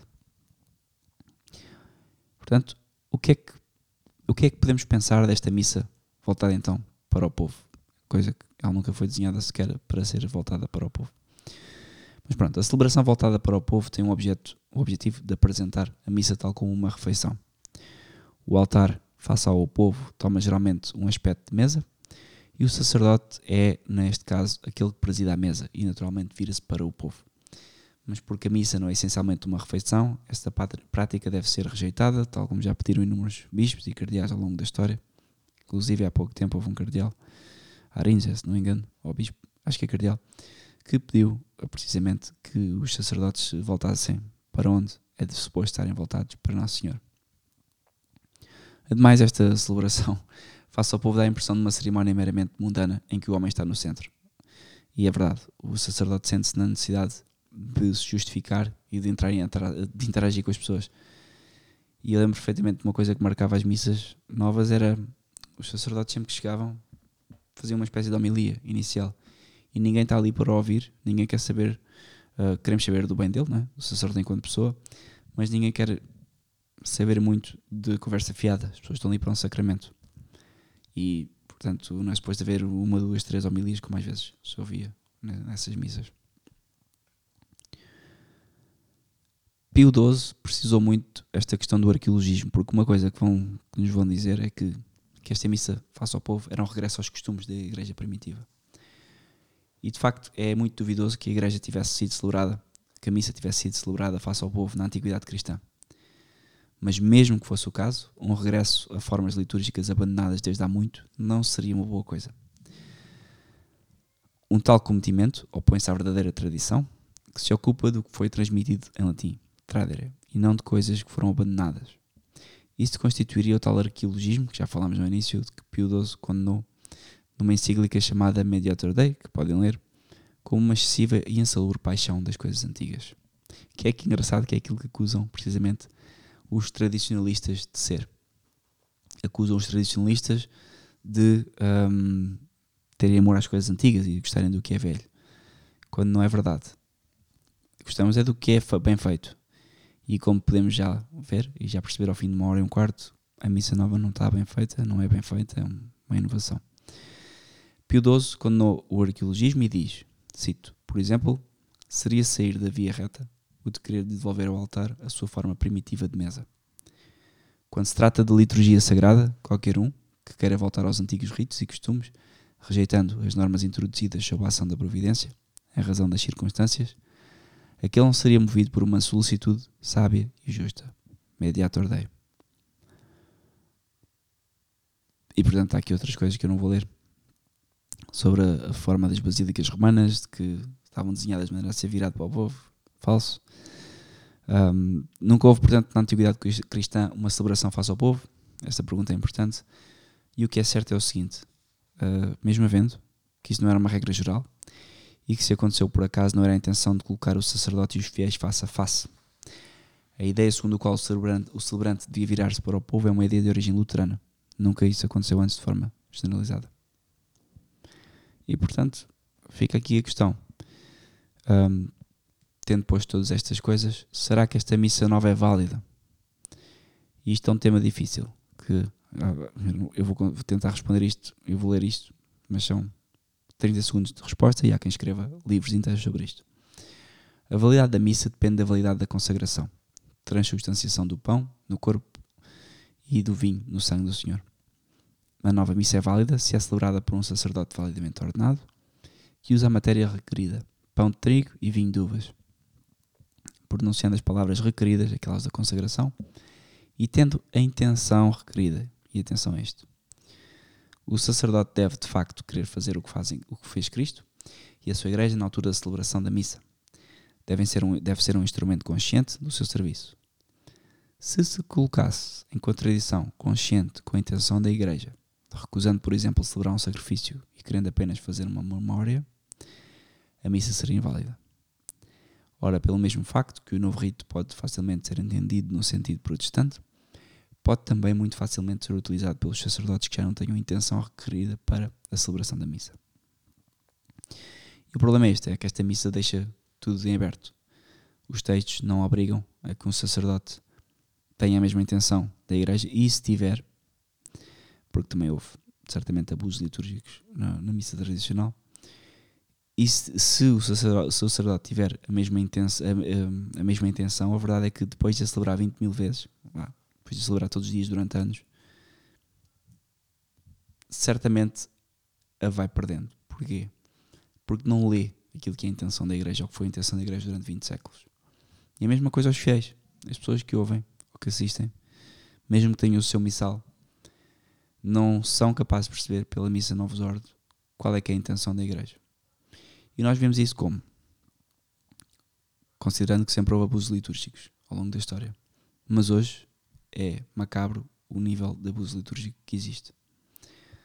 Não só pelas palhaçadas, que isso pronto é o caso extremo, e claramente a missa é inválida porque um sacerdote que se apresenta vestido de palhaço não sabe o que é a Santa Missa, mas também porque muitas vezes com esta conversa da refeição há sacerdotes que nos parecem que estão a celebrar com a intenção da igreja e certamente não o estão porque pensam que é uma refeição, que, é um, que são o presidente de uma assembleia, e têm uma concepção errada da missa. E portanto a probabilidade de entrarmos numa missa nova que seja inválida é alta, infelizmente. Não digo que não hajam sacerdotes que celebrem missa nova com a intenção de sempre, uh, mas certamente não posso aconselhar a ninguém sobre o perigo das pessoas perderem a fé. Além disso, o emprego de um pão vinho diferente do pão de trigo, como acontece em alguns sítios, um, pão de trigo ou de um vinho diferente do vinho de uvas, ou a omissão das palavras da consagração também faz com que a missa seja inválida. E às vezes ouvimos, mesmo na consagração nunca ouvi, mas já ouvi, ouve-se ali tudo à volta do cano, parece que o padre está a fazer poesia. Para quê? Se a igreja já, já, já chegou à conclusão do que é que eles deveriam dizer, sem muitas, sem guerra nenhuma. É só uma questão de fazer o que está ali escrito. Algumas traduções então da, da forma da consagração poderiam fazer duvidar da validade da missa. Claro, o problema surge de facto que em vários países a palavra da consagração foram mal, traduzida, mal traduzidas. Mal traduzidas porque o texto em latim diz meu sangue que foi derramado por vós e por muitos, por multis. O francês, por exemplo, adotou uma tradução ambígua uh, por vós e pela multidão. Mas muitas línguas, nomeadamente o inglês e Portugal, adotaram uma tradução completamente falsa. O meu sangue foi derramado por vós e por todos. For all. Falso. Ora, esta tradução modifica o sentido do texto. Não se encontra estas palavras por todos, nem nas narrações da Santa Escritura, da instituição eucarística, nem nas palavras de consagração de nenhuma liturgia tradicional. E primeiro porque Cristo não morreu por, por todos. Eh, infelizmente, um, foi por muitos. Obviamente, Cristo, quando morreu, saldou a dívida de todos os homens, mesmo daqueles que não querem ser salvos. Um, e que deste facto todos os homens têm a possibilidade de obter salvação, por esse facto de morte de Cristo na cruz. Um, mas na missa, é a questão da nova aliança é, é opa, desculpem. Sim. A questão da nova aliança é que esta aliança não pertence a todos os homens, mas somente a muitos, a saber aqueles que recebem salvação entrando na nova aliança. Na missa não é uma questão da oferta da salvação, mas da sua obtenção efetiva. E isto é uma grande diferença. E por isso é que nós vamos à missa. E portanto, esta ideia de Cristo morreu por todos e que estamos todos salvos é uma ideia protestante também, que tem que ser evitada. Seria lícito, vamos imaginar, para quem não percebe nada e não percebeu ainda que esta nova missa é um problema, uh, claro que duvido que hajam problemas, uh, obviamente que há, há, coisas que são objetivas, uh, mas Deus há de saber o que vai no interior de cada um. Não parece que uma pessoa que seja totalmente ignorante quanto ao que está a acontecer na igreja que hum, possa pecar sobre isto. No entanto, um, a questão da licitude põe-se desta maneira. Mesmo se a nova missa for, seja válida, desagrada de certeza, certamente a Deus enquanto que ela é ecuménica e protestantizante. Além disso, representa um perigo para a fé do santo sacrifício da missa. Ela deve ser rejeitada por todos quando tenham noção do que é que está a acontecer. Aliás, por toda a gente, mas mais por aqueles que têm noção. Quem compreendeu a problemática da nova missa, obviamente já não deve assistir à nova missa, porque coloca voluntariamente, e isto é a diferença, voluntariamente, a sua fé em perigo, e ao mesmo tempo encoraja outros a fazer o mesmo, parecendo dar o seu assentimento às reformas. Por isso é que às vezes convidam-nos a mim e à Sara para irmos a casamentos ou a sítios onde há missa nova. Nós até vamos, mas não podemos participar. Quando vamos, não podemos participar. Porquê? E nós vemos isso pelo comportamento das pessoas que frequentam estas missas. As pessoas vestem-se de uma forma bem mundana, as pessoas estão na missa de uma forma mundana. Para além de tudo o que o padre já diz, que é completamente surreal, porque muitas vezes estes padres já são formados num modernismo de tal ordem, que já não transmitem a fé católica. E portanto, como um todo, o problema da missa nova é este. Mesmo que uma pessoa vá à melhor paróquia, à paróquia mais que celebra a missa nova mais bem celebrada de, da sua cidade. É que se eu tenho 4, 5, 6, 7, 8 filhos a crescer durante 20 anos ou 18 neste ambiente, eu duvido que eles percebam o que é, que é a teologia católica. E duvido porque eu vejo que a percentagem de vocações no meio tradicional não tem nada a ver com as vocações no meio modernista, porque as pessoas no mundo modernista eu vejo e e, e, e percebe-se a adesão delas aos, aos, aos decretos da fé, e para isto eu peço-vos que vejam o primeiro podcast sobre a crise na igreja, que fala precisamente sobre a questão dos dogmas, rejeitada pela maioria dos católicos, ou os católicos fazem cherry picking todos os dogmas, praticamente. Portanto, como é que uma missa válida pode desagradar a Deus? Mesmo a missa sacrílega que um sacerdote apóstata celebra para zombar, zombar de Cristo, que acontece, infelizmente, pode ser válida. Ela é, porém, evidente, uh, é evidente, aliás, porém, que esta missa ofende a Deus e que não seria ilícito participar nela. Portanto, não é questão da validade que está em causa. Da mesma maneira, a missa de um sacerdote cismático, válida e celebrada segundo um rito venenciável, como os ortodoxos, por exemplo, desagrada a Deus, enquanto que é celebrada em oposição a Roma e à única Igreja de Cristo. Se rejeitam a autoridade de Pedro se rejeitam um, dogmas da Igreja Católica, não é lícito que nós conscientemente participamos nisso. Portanto, não seria possível assistir à nova missa enquanto é celebrada digna e piedosamente por um sacerdote católico de uma fé absolutamente certa, que é aquilo que, que acontece em muitos casos, pessoas que se escudam neste argumento.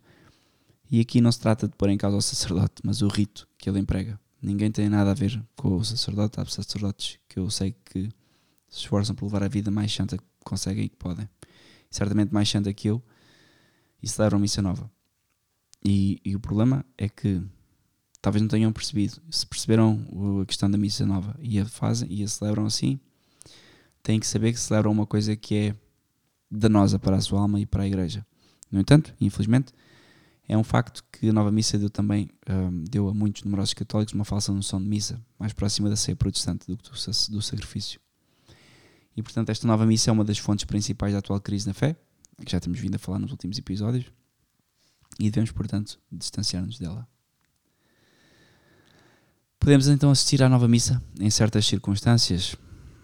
Bom, a nova missa devemos aplicar a maneira analógica às mesmas regras que valem para a assistência de uma cerimónia não católica. Podemos estar presentes por razões familiares, profissionais, mas comportando-nos de maneira passiva e, sobretudo, não comungar, claro. Porque nós nunca vamos saber mesmo numa missa tradicional qual a intenção do sacerdote.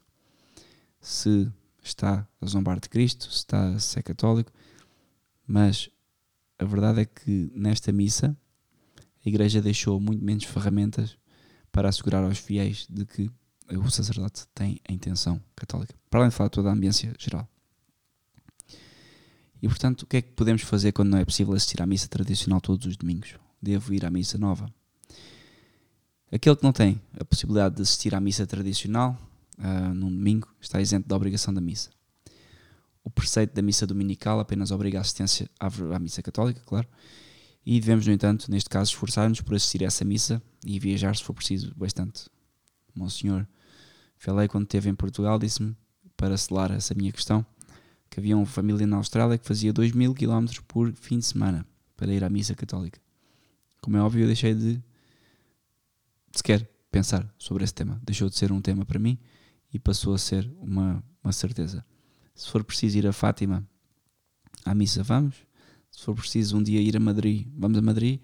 Vamos onde for preciso, obviamente dentro, dentro das nossas circunstâncias económicas, financeiras e, que, e também uh, sociais. Temos filhos, temos, temos também responsabilidades. Mas a verdade é que, primeiro, Nosso Senhor. Portanto, não somos dispensados do mandamento da Igreja de santificar os domingos e festas de guarda. Não pensem que é isso que eu estou a dizer. No entanto, é preciso perceber que santificar os domingos e festas de guarda é o mandamento de Deus. O mandamento da Igreja é assistir à missa completa. Quando há essa missa. Devemos, portanto, substituir de uma maneira ou de outra esta missa quando não há, por ler o texto da missa, unindo-nos intencionalmente durante o tempo da missa a uma missa celebrada noutro lugar. Agora temos o YouTube, temos tudo. E praticando a comunhão espiritual. Depois há outras coisas que podem fazer, rezar a, a liturgia, o breviário, também o terço, obviamente, o rosário e fazer uma meditação mental. Como é que podemos então receber a Santa Comunhão? A Santa Comunhão deve ser recebida com respeito, porque ela contém Nosso Senhor, Jesus Cristo, com o seu corpo, sangue, alma e divindade. E é a melhor maneira de exprimir o respeito ao receber a comunhão, seja em que missa for, é sempre ajoelhando, uh, recebendo a comunhão na língua, da mão do sacerdote. E portanto, este é outro problema da missa nova. Se vocês vão à missa nova em muitos sítios, infelizmente vão estar a contribuir para. Eu já fiz isso, atenção. Chegar a um sítio, o padre senta-se e os, os ministros da comunhão vão distribuir comunhão. Eu na altura não percebia a questão, comungava, achava estranho, criticava. Mas, ok. A verdade é que o que eu estava a fazer era silencio, silenciosamente a propagar uma heresia, que é uma pessoa que não, com as mãos não consagradas possa tocar no corpo de Cristo. E depois a permitir que aquele sacerdote também possa levar aquela vida, porque um sacerdote é suposto ser um soldado de Cristo, não é para estar sentado quando está a celebrar a missa, enquanto os outros trabalham e fazem o serviço dele. E uma pessoa que aceita isto, por mais que critique, está a contribuir. E agora imaginem uma família com 3, 4, 5, 6, 7, 7 filhos a ver isto. São sete almas que vocês estão a condenar, ou pelo menos possivelmente a dizer: meu filho, isto é importante, mas não tanto. Portanto, a comunhão de, na mão é outro problema e não é uma maneira digna de comungar, pelo menos tal como ela é praticada hoje. A comunhão na mão não respeita Nosso Senhor Jesus Cristo e opõe-se à fé na presença real e deve ser rejeitada por causa disso. Além disso, nunca existiu desta forma na igreja. Uma coisa que as pessoas dizem, na igreja primitiva comungava-se na mão. A Santa Comunhão foi de veras distribuída na mão em algumas partes da igreja primitiva, em algumas partes. Mas de uma maneira diferente da que é hoje. O comungante inclinava-se para a receber e, ao menos em algumas regiões, devia ter a mão coberta de um véu. O sacerdote depositava a hóstia na mão direita e o fiel levava-a à sua boca sem usar a sua outra mão. Não tem nada a ver com o que acontece hoje, que é um reggae bof total. Parece que estamos num barbecue, cada um vai buscar a sua, a sua batata frita. Estas diferenças de pormenores serão, são assim tão importantes? Bom, são. Porque manifestam um estado de espírito completamente diferente daquele que é hoje uh, manifestado nestas missas novas. E, portanto, esta diferença de espírito entre a prática da igreja primitiva e a prática atual pode-se manifestar de alguma outra maneira. Claro, manifestam-se num espírito, como já dissemos, de atenção para com as partículas. Um, quem comunga na mão, não é preciso ser cientista de, de, para perceber que há partículas que se perdem. São Cirilo de Jerusalém aos fiéis a tomar grande cuidado para que nenhuma partícula caísse no chão. E São Cirilo de Jerusalém não viveu propriamente há 20 anos. Tomai cuidado para que nada caia no chão. O que faria cair o que farias cair seria como a perda de um dos teus membros. Diz-me, portanto, se alguém te desse pó de ouro, não te recolhias cuidadosamente para que nada fosse perdido em teu desfavor? Não deverias ser ainda mais atento para que não se perca migalha alguma do que é muito mais precioso do que o ouro ou do que o diamante? Isto é São Cirilo de Jerusalém, na quinta catequese mistagógica. E, portanto, temos aqui um resumo bem sucinto de, do problema da, comunhão na mão, que são não só as partículas, mas também há toda a atitude da fé. E que consequências é que isto pode acontecer, como já agora estava a mencionar? Além de favorecer o sacrilégio, a comunhão na mão e de pé é ao menos responsável pela perda em muitos fiéis da fé na presença real de Cristo no sacramento da Eucaristia. Pelo menos pelas crianças é certamente. Aquele que acredita seriamente receber o Homem-Deus na Santa Comunhão não pode aproximar-se da hóstia sem manifestar o seu respeito. A comunhão na mão, primeiro, favorece muito a frouxidão e indiferença. E por último, a perda da fé. Portanto, podemos ver que estes são os frutos depois desta missa nova que permite tudo isto. Um, já não estamos a falar só sobre os cânones, estamos a falar já sobre coisas que estão em torno da missa nova. E estou quase a acabar. Já vamos com uma hora e meia. Entendem então os fiéis melhor a missa celebrada em língua vulgar? E aqui digo-vos: a missa realiza mistérios inefáveis que ninguém consegue entender perfeitamente, comparando o latim com o vernáculo. O carácter misterioso encontra a sua expressão no uso de uma língua misteriosa que não é imediatamente compreendida por todos. É também por isso que algumas partes da missa são celebradas em voz baixa, para que não se banalize o que lá acontece. A língua vernácula, pelo contrário, dá uma impressão superficial de uma compreensão que, de facto, não existe. As pessoas imaginam entender a missa porque é celebrada na sua língua maternal, mas a verdade é que isso não acontece. Uma parte das pessoas não compreendo também o que é dito em português. Um, isto, tenho um bom exemplo disto, que é o nosso casamento, o meu e da Sara. Quando casámos, ficámos, nós na altura ainda estávamos missa nova, missa, missa tradicional, o que é vamos fazer? Acabámos por casar na missa tradicional, porque achámos que ia ser importante. Mas uns meses antes, cinco, seis meses antes de casar, quando estávamos nesse processo de conversão também, o fator decisivo para celebrar a missa em latim foi que a preocupação era celebrar em português para a nossa família. E depois olhámos para a nossa família. E são a maioria ateus, ou indiferentes, ou pessoas que não ligam nenhuma a Deus. E eu iria tentar perder o melhor sacramento da minha vida, que me vai imprimir carácter, que me vai transformar num bom, ou espero eu, no melhor que eu posso ser, pai de família, em prol dos outros. Estão a ver? Não. Optámos por ir para o latim e é igual. Eles foram lá, quem estava lá percebeu exatamente o mesmo que perceberia se fosse uma missa católica em, um, em português e acabou-se. E portanto, não se trata, o latim não é uma questão de edificar um muro para tornar a questão, a missa difícil de acesso, não é isso, ao contrário, é para apreciar a perspectiva do mundo sobrenatural. A Igreja escolheu o latim como língua oficial há muitos, há muitos, há muitos séculos e, portanto, é continuar essa tradição. Não que seja voltar ao passado, ninguém pretende voltar a falar latim. No entanto, a língua latina tem uma sacralidade que a língua portuguesa não tem. Além de que permite que eu possa convidar pessoas de qualquer nação, qualquer país, para estarem no meu casamento, todos vão poder rezar a mesma língua. Hoje é completamente ridículo que eu em Fátima tenha que ouvir o terço em línguas que eu não percebo. Quando a Igreja, durante 20 séculos, rezou, não digo 20, mas durante 19 séculos, rezou de, claramente em latim, desde, desde muito cedo. E as pessoas em latim, sejam português, sejam tipo do Gana, canto com o caixão às costas, seja um tipo do, dos Estados Unidos, da Austrália, um tipo de Itália, rezam todos em latim na mesma língua. Ao fim e ao cabo, a Igreja fez aquilo que as Nações Unidas, a União Europeia, a Torre de Babel e todas essas sinagogas de Satanás não conseguiram fazer, que é unificar os povos de várias raças, de várias cores e de várias zonas geográficas numa só língua, numa só doutrina. E é assim, é Deus que faz. Quais são as, então as razões que militam ainda a favor do latim? Três. Imutabilidade, não muda, está feito. O seu uso bimilenário e o facto que simboliza e favorece a unidade da igreja, como eu já apresentei. E é isto, ou seja, a Missa Nova havia muito mais a falar um, sobre isto. Há pessoas que têm palestras ótimas e muito mais profundas sobre este tema online, em várias línguas, em inglês há muitos, uh, em português não há assim tanto, talvez no Brasil consigam apanhar alguns. Hoje foi uma abordagem, uma das partes da crise na, na igreja, acho que dá para perceber que há um problema com a missa nova e que esse problema se manifesta de várias formas, não só pela adulteração do que é feito na missa, como também por tudo que está à volta. Depois o, os templos, vocês forem uma igreja nova, é estranho, o sacrário está escondido, as pessoas estão no meio, Deus está a ser metido cada vez mais ao canto. Um, supostamente é tudo, é como esta coisa do vírus, é tudo por um bom motivo, então vamos tirar a liberdade das pessoas.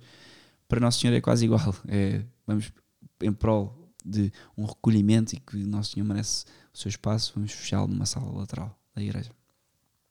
Em Fátima, por exemplo, é surreal que eu, para adorar Nosso Senhor Jesus Cristo, tenha que me dirigir a uma cave. É triste.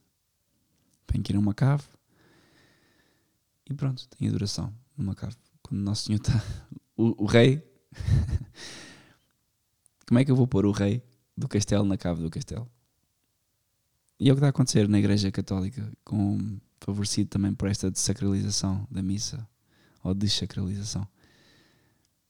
Aqui em casa aconteceu o mesmo quando fomos fazer a entronização do Sagrado Coração de Jesus e do Imaculado Coração de Maria. Onde é que íamos pôr? Nós tínhamos na sala, aqui ao meu lado, os dois, as duas imagens, mas quando foi a entronização, quisemos pô-los no corredor.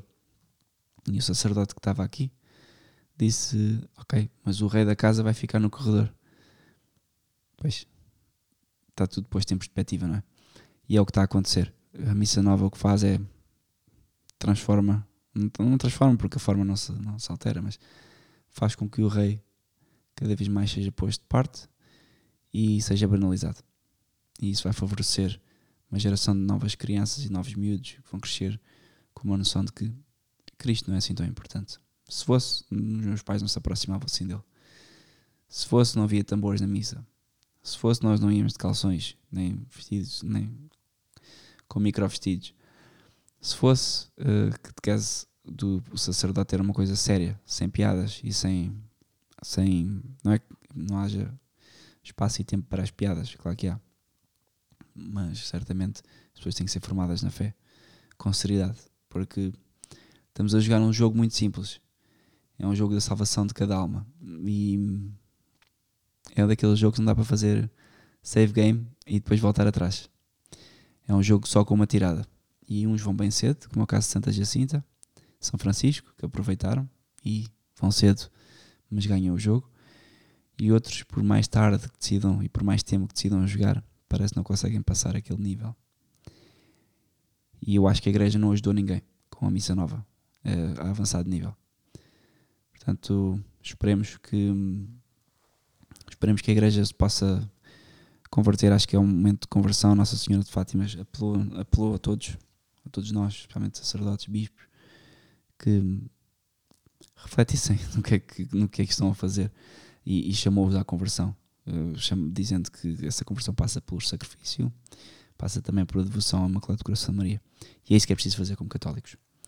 Obrigado por assistirem este podcast, mais um episódio, vão aparecendo, saem semanalmente e podem ir ao YouTube que vão lá estar e também no Spotify, Apple Podcasts, Google Podcasts. E pronto, ouçam, partilhem se acharem que vale a pena, se não, mandem também críticas, escrevam coisas, porque certamente em uma hora e meia de conversa aí dizer algumas prejuízos. Obrigado.